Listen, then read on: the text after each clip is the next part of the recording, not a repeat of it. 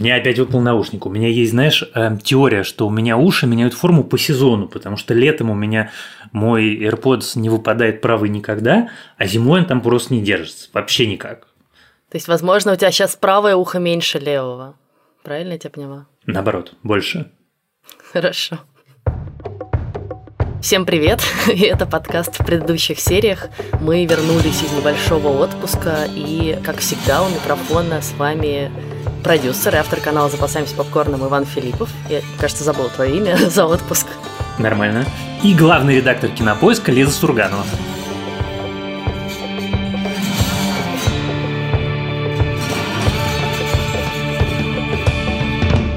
Сегодня мы обсудим э, сериал «Ход королевы» или по-английски называется «The Queen's Gambit», еще поспорим про то, как его на самом деле надо переводить правильно. У шахматистов много разных мыслей по этому поводу.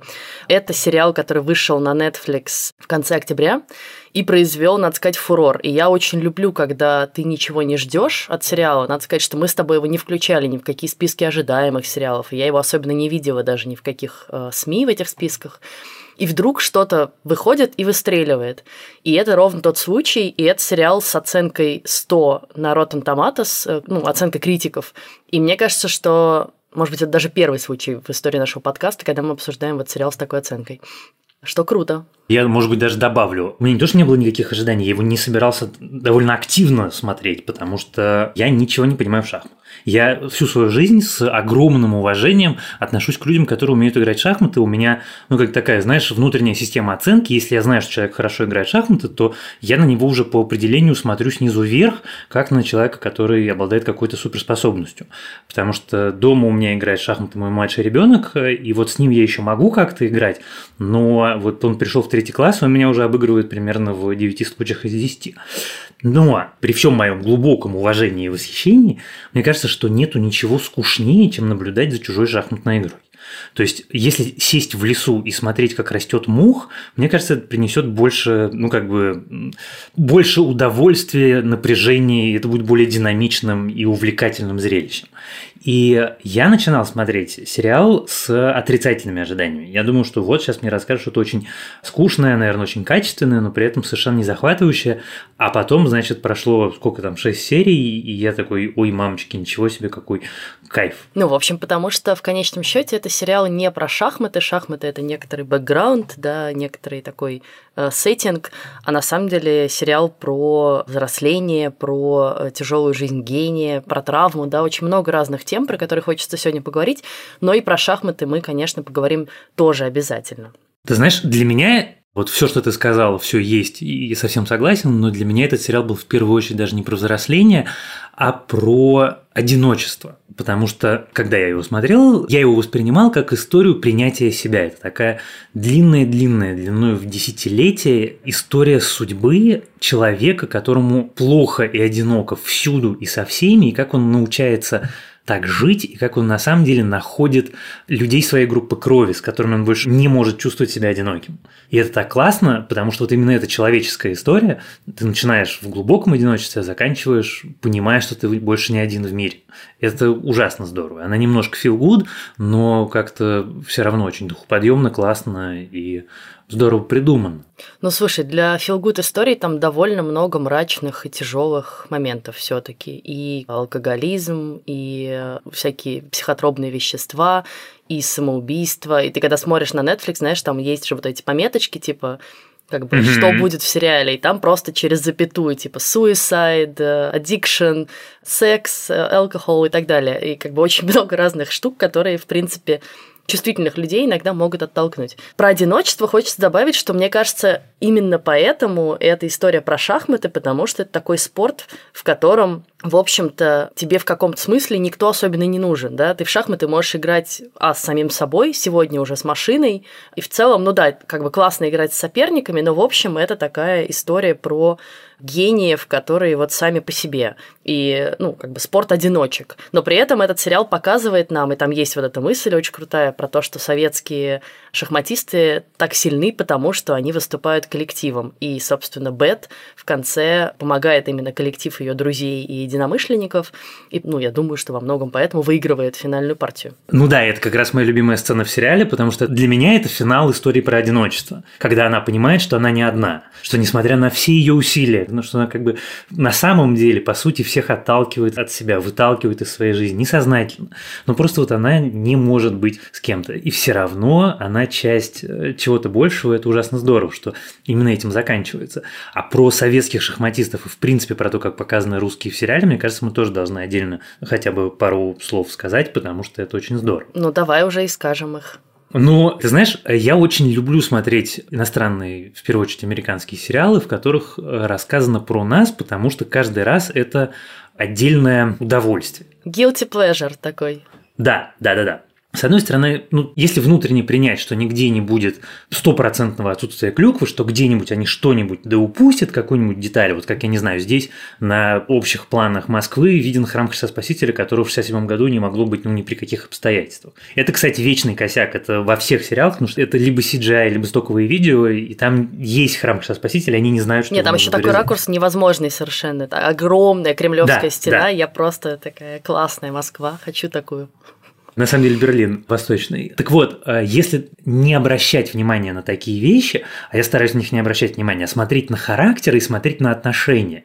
Потому что есть, например, чудовищные примеры. Вот мы с тобой обсуждали этот мини-сериал «Правила Коми». Там чудовищные русские. Это такая карикатура оскорбительная абсолютно.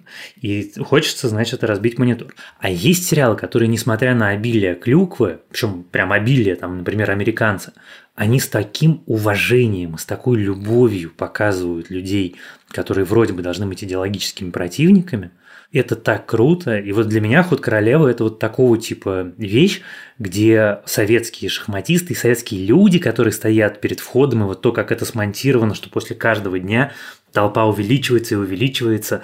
И даже мальчик, который предлагает ей водку, все равно мне мил, потому что это, ну, как-то это с любовью сделано. Без презрения, без всего. Кстати, Вань, ты уже выпил сегодня водки? На часах 11.49. Ну, конечно, я утром борщ, Борщ. Борщ и водка. Как же еще можно завтрак? Там еще борщ такой, он как пюре выглядит из свеклы. Ребята, это суп. Я не знаю, почему у них такая фиксация на борще, но это у всех иностранцев. Я думаю, что просто слово очень смешно звучит. Ты попробуй еще написать но... его по-английски, это в принципе нереально. Да.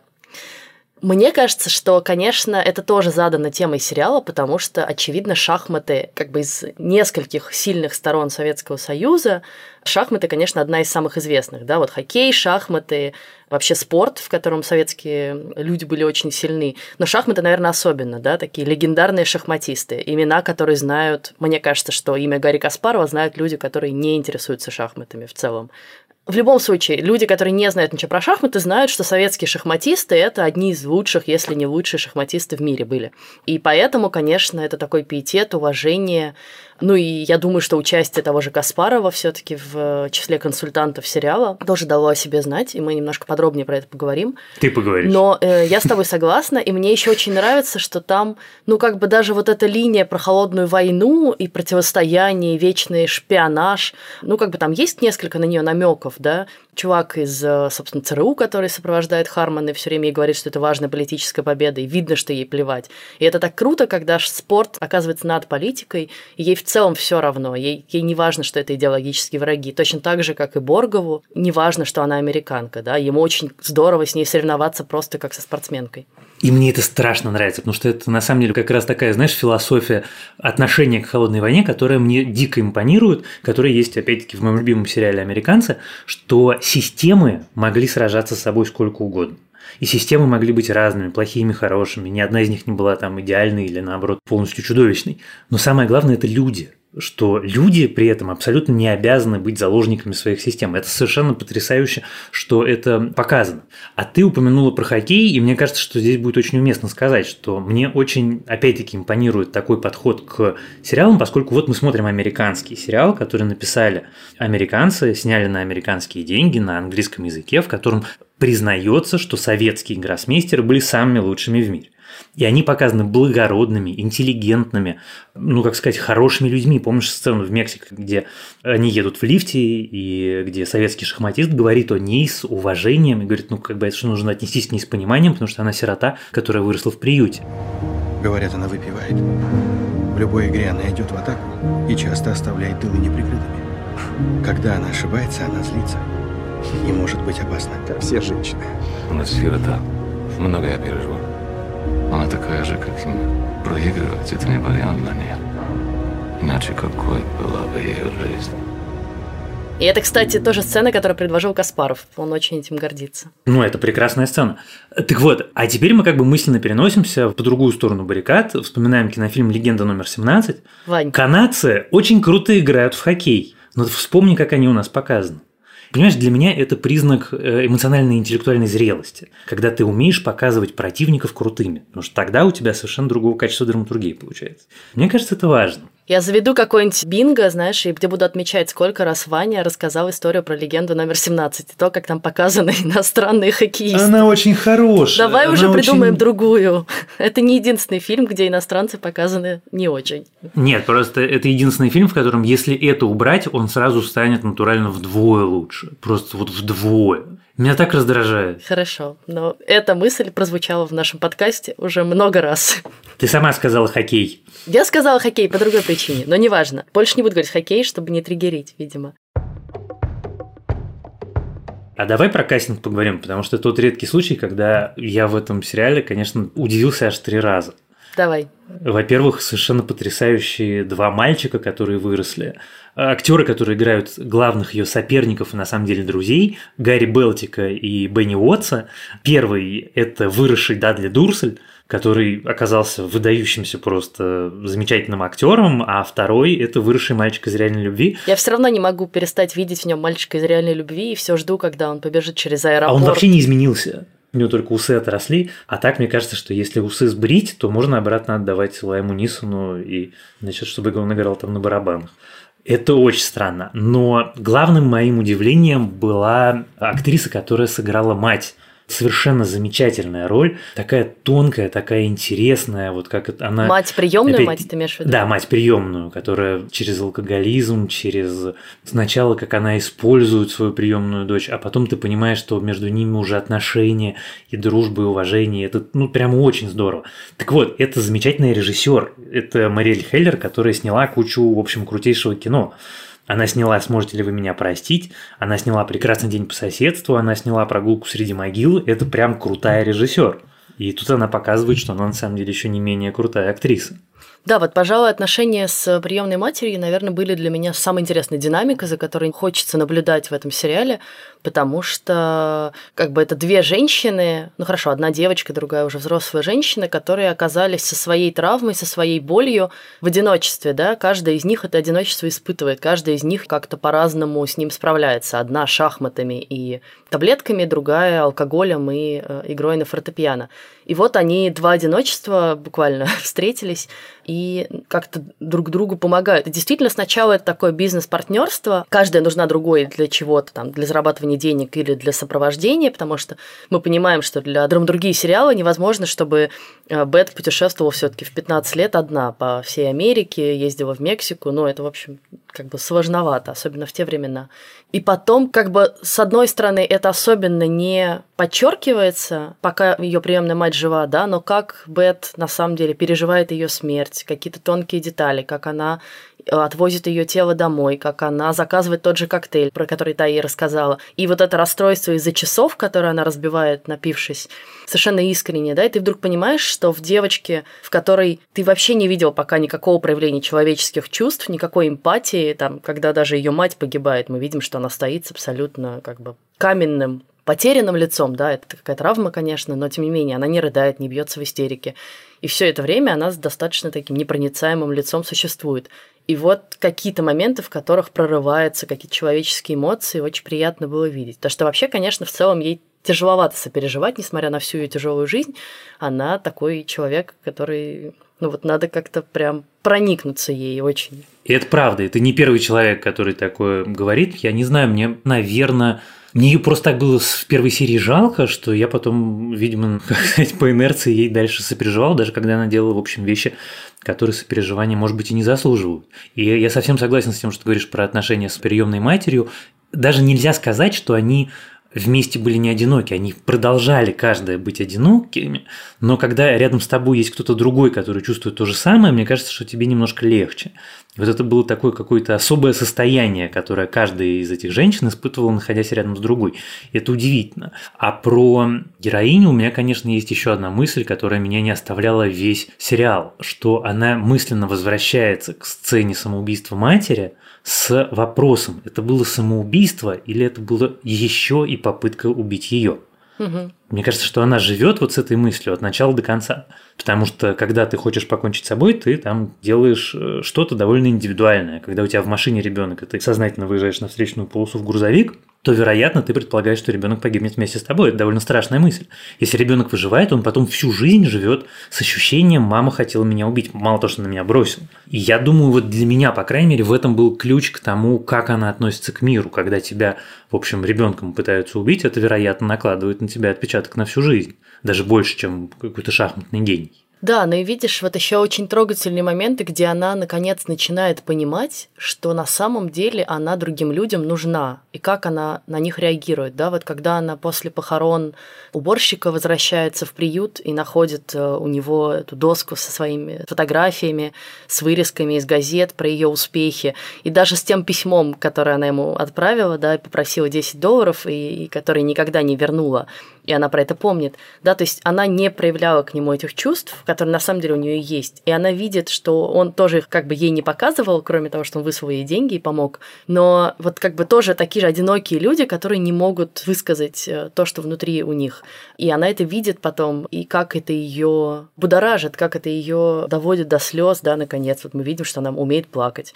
А, или когда ее подруга появляется, и, и вдруг выясняется, что подруга на самом деле все эти годы следила тоже за ее успехами, радовалась за нее, а сама Элизабет вообще про нее, как мы видим, не вспоминала. И в целом это человек, который очень нуждается в любви, в поддержке, в тепле, и который сам не готов ее проявлять. И только-только под конец она как-то теплеет, э, мягчеет и начинает ценить э, тех, кто вокруг нее находится. И вот я хочу вернуться к той сцене, где она говорит по телефону с Бенни и понимает, что они все, все ее друзья, все ее соперники бывшие, любовники бывшие собрались, чтобы помочь ей выиграть решающий матч в ее жизни, какой радости видишь на ее лице. И я прям, несмотря на то, что это очень, конечно, киношный момент, очень такой голливудский, да. вот это прям очень feel good момент, но я действительно почувствовала себя, как это, очень хорошо, и мне очень он понравился. У нас 7 утра, но мы уже три часа скрипим мозгами.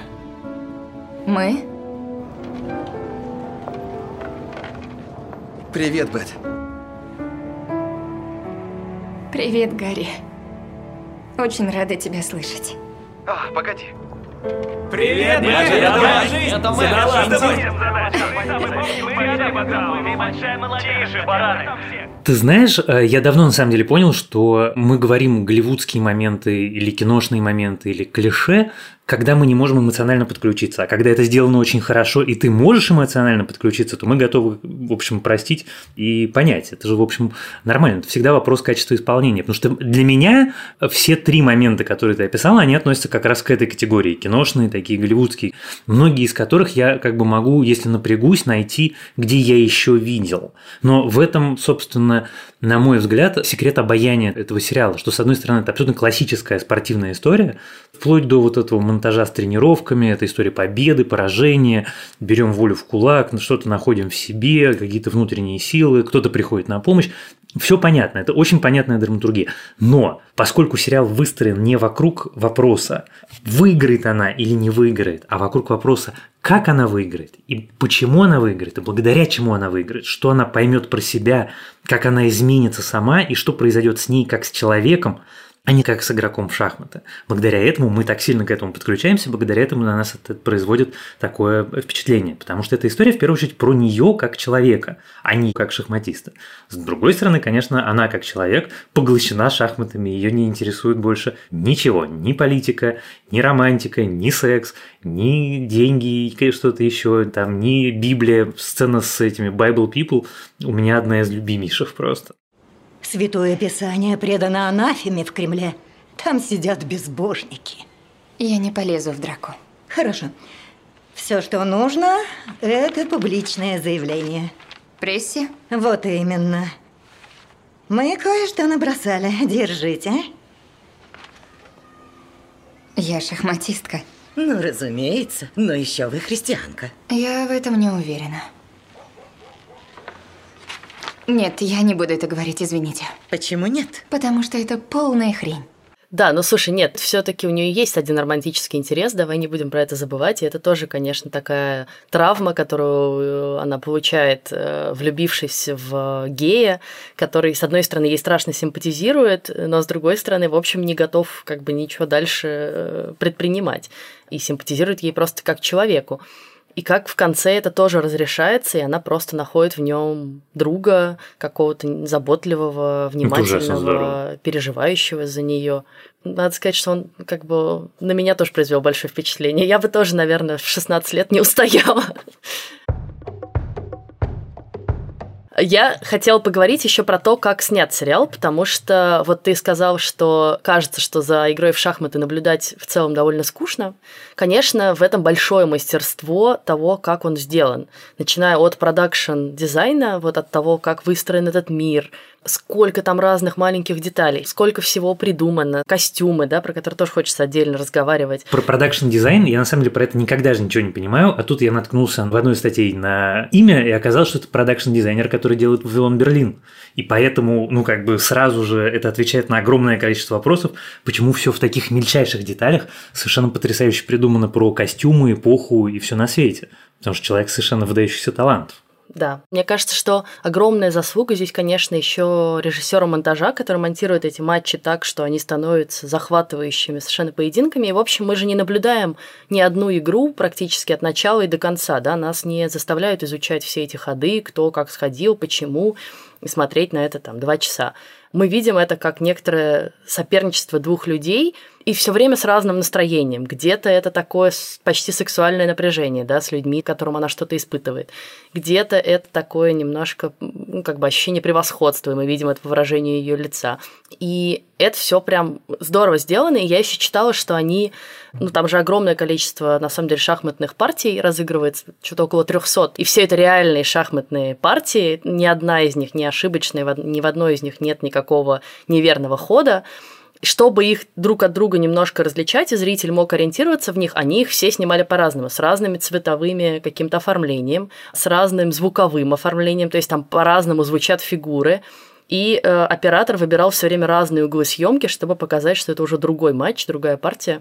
И ты, конечно, всего этого не замечаешь во время просмотра сериала, но когда читаешь, прям восхищаешься продуманностью и количеством деталей, которые на самом деле в это все встроены. И вот это очень крутой продакшн дизайн, ну и вообще подход к производству сериала, конечно. Ну, это крутейшая режиссура, и это, конечно, собственно, то, с чего я начал, что ни одну секунду просмотра шахматных матчей в этом сериале мне не было скучно. Это все было напряженно. За этим смотришь, как за боксерским поединком. Я не знал, что так можно. Мне кажется, что никто не знал, что так можно. Тут, кстати, хочется сказать, что эта книга писателя Уолтера Тевиса, на самом деле ее хотел экранизировать Хит Леджер, незадолго до своей смерти, потому что он был тоже любителем шахмат, и он мог бы быть режиссером вот такого, ну, правда, фильма, я думаю, что скорее в тот момент. Но мне кажется, что это было бы очень грустно, если бы эта история превратилась в фильм, потому что, ну, просто представь себе эту историю, которую нужно упаковать в два часа все, что пойдет под нож, это все то, ради чего мы ее смотрели, ради эмоционального путешествия, ради человеческой истории. Потому что тогда она будет замкнута в рамках, ну, как бы жанра спортивной драмы, и это будет вещь, которую никто не заметит. Несмотря на выдающуюся роль, несмотря ни на что. Это будет такое, знаешь, кино ограниченного проката, которое даже в Америке с какой-нибудь позитивной прессой ни, ни, ничего большого не сделало. И я рад, что это не случилось как э, полнометражный фильм, а все-таки случилось как мини-сериал, потому что здесь есть пространство, чтобы истории дышать, чтобы истории развиваться. Вот я хочу, оттолкнувшись от того, что это мини-сериал, перейти к части про то, как показаны в сериале шахматы и как они тоже встроены в огромное количество деталей. Понятно, что начиная от названия The Queen's Gambit, который на самом деле как шахматный ход переводится шахматистами как ферзевый гамбит, потому что, в общем, правильное название этой фигуры – это ферзь. Но, конечно, здесь игра слов, потому что это, с одной стороны, про ход, с другой стороны, про эволюцию героини, да, которая становится, в конце концов, королевой шахмат. И там очень круто это придумано, потому что это семь серий, каждой серии, естественно, есть какое-то название. Каждое название – это какая-то позиция в шахматной игре, э, какое-то положение. Дебюты, размены, миттельшпиль и эндшпиль – это все название, ну, как бы вот какой-то ситуации в шахматной партии. И семь серий не случайно еще потому, что пешка ты знаешь, если ты играешь в шахматы, что пешка может стать ферзем, если она преодолеет всю шахматную доску и дойдет до финальной клетки. Так вот, это семь клеток. То есть пешка оказывается на семи клетках, чтобы стать королевой. И ровно это происходит с нашей героиней, и поэтому она в конце, и это тоже очень трогательная деталь, ты помнишь, она гуляет по Москве в белом костюме, в шапке с помпоном. Выглядит абсолютно как ферзь, как шахматная фигурка. Я не знала, не обратил внимания, это офигенно абсолютно. Но это я все уже тоже скорее читала после, когда интересовалась, собственно, как шахматист журналисты оценивают это все. И есть гениальная совершенно мысль, которую я вычитала у кинокритика и шахматиста Максима Андреева. Он написал довольно интересную статью в Фонтанке про это, что это на самом деле еще история про Алису в Зазеркалье. Алиса в Зазеркалье – гениальная детская книжка, классика такая английской литературы, в которой тоже очень много отсылок к шахматам, шахматные фигуры, и, собственно, Алиса тоже из пешки становится королевой у него такая мысль, что на самом деле ровно поэтому не надо оценивать там Москву как реальную Москву и искать там какую-то клюкву или не клюкву, потому что это все некоторое зазеркалье, в котором пребывает главная героиня, и что вообще на самом деле, может быть, даже это ее какой-то сон в приюте, а может быть, даже она не осталась жива, и что, ну, знаешь, это такие теории, типа, а может быть, это все был сон. Я не очень, конечно, склоняюсь к тому, что это все сон, или что она погибла, и мы как бы видим некоторую альтернативную версию ее жизни, но все равно это красиво, и э, пересечения с Алисой тоже очень красивые. А про шахматы что хочется сказать, что действительно ты правильно сказал, что все шахматисты и люди, которые играют, они отмечают э, высокую ну, как сказать, точность этого сериала. Все его хвалят и говорят, что ну, там, в общем, практически нет никаких ляпов. И это потому, что сериал консультировали Гарри Каспаров, собственно, наш шахматист, чемпион гроссмейстер и шахматный тренер Брюс Пандальфини. Я, правда, такого не знала, но вот теперь знаю. И там гениальная история, что Каспарова позвали в этот сериал, потому что он дружит с Бенёфом и Вайсом на секундочку. И они к нему пришли и сказали, слушай, у нас друзья, вот Скотт Фрэнк снимает э, сериал про шахматы, давай мы вас познакомим. И ему изначально предлагали роль Боргова. То есть они хотели снять Каспарова в роли советского шахматиста Боргова.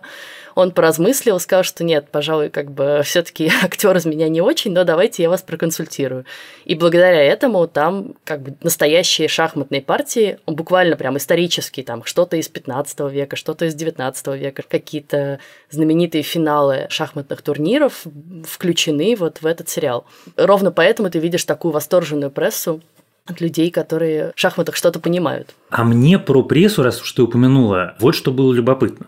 Пресса даже американская, которая очень позитивная, которая действительно у нее народ на томатус у сериала «Сотка», даже там в рецензиях иногда встречались абзацы, типа, да, конечно, все значит, это хорошо, это хорошо, это хорошо, это хорошо, но все-таки немножко странно, что снимали сплошные мужчины.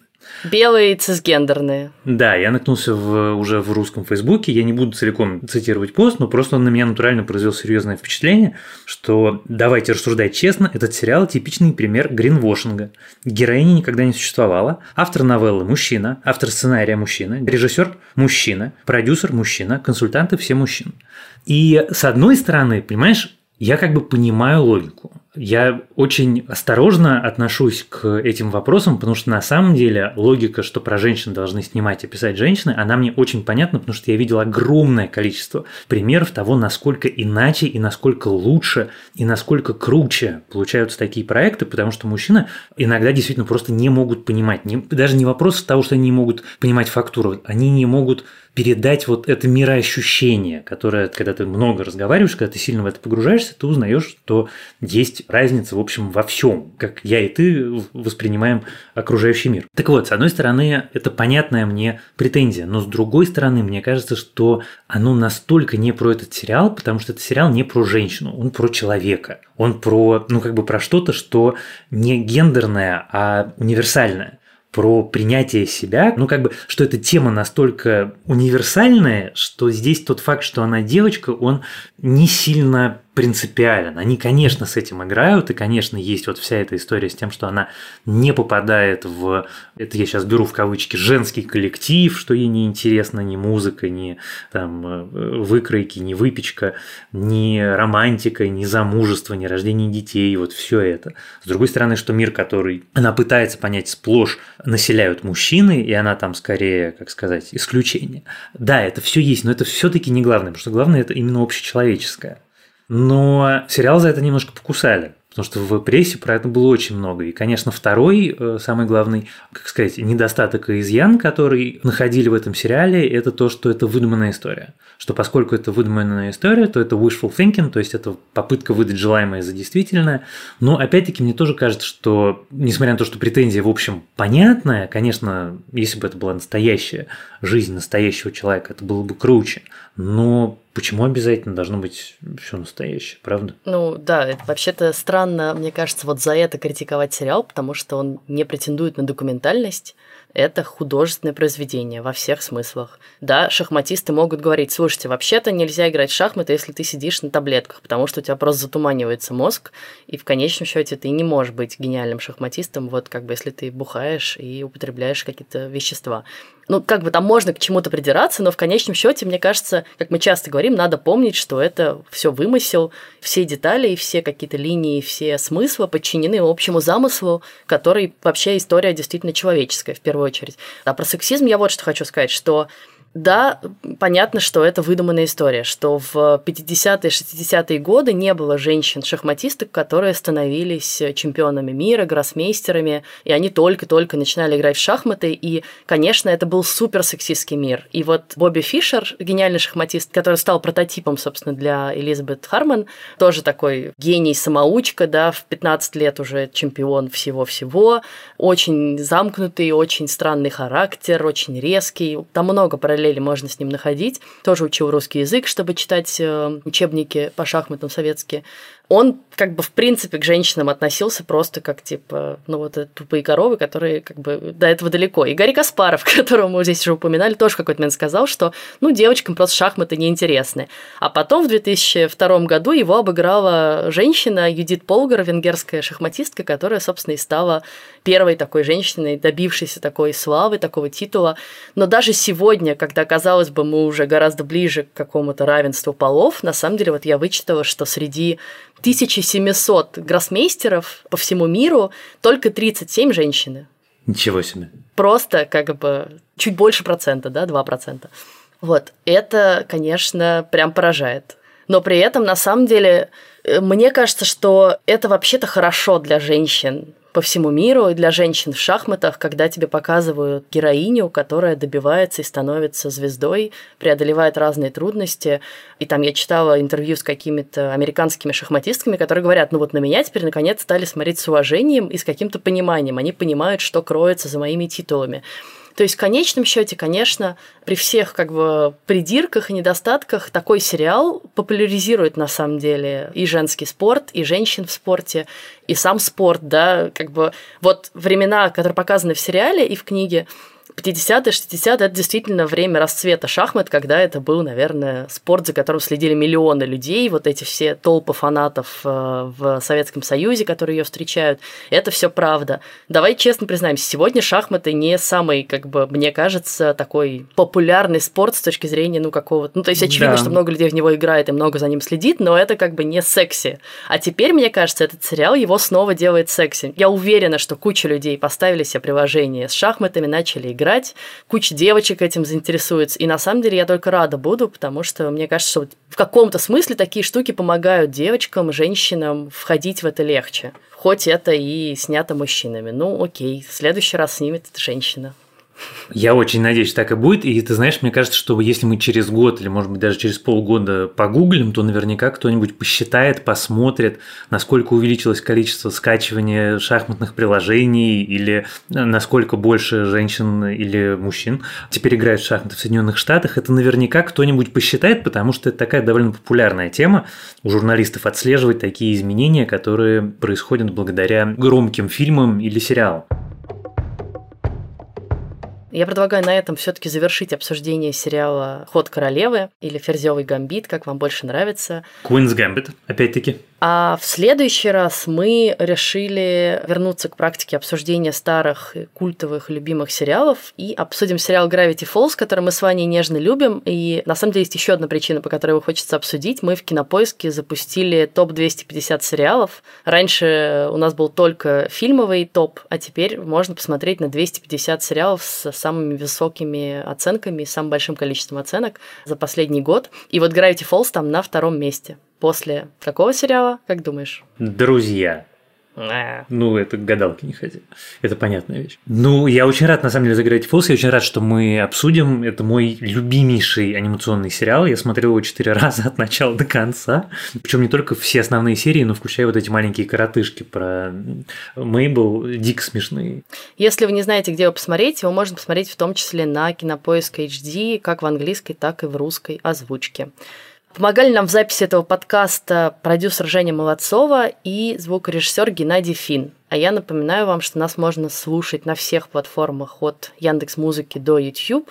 Ставьте нам, пожалуйста, оценки в Apple подкастах, CastBox, пишите нам отзывы, они для нас очень важны. А еще пишите нам письма на почту подкаст собака кинопоиск.ру. Вот, а еще у нас есть группа на Фейсбуке, которую мы очень любим, читаем и надеемся, что вы тоже к ней присоединитесь. Называется тоже в предыдущих сериях. С вами были Лиза Сурганова и Иван Филиппов. Пока. Пока.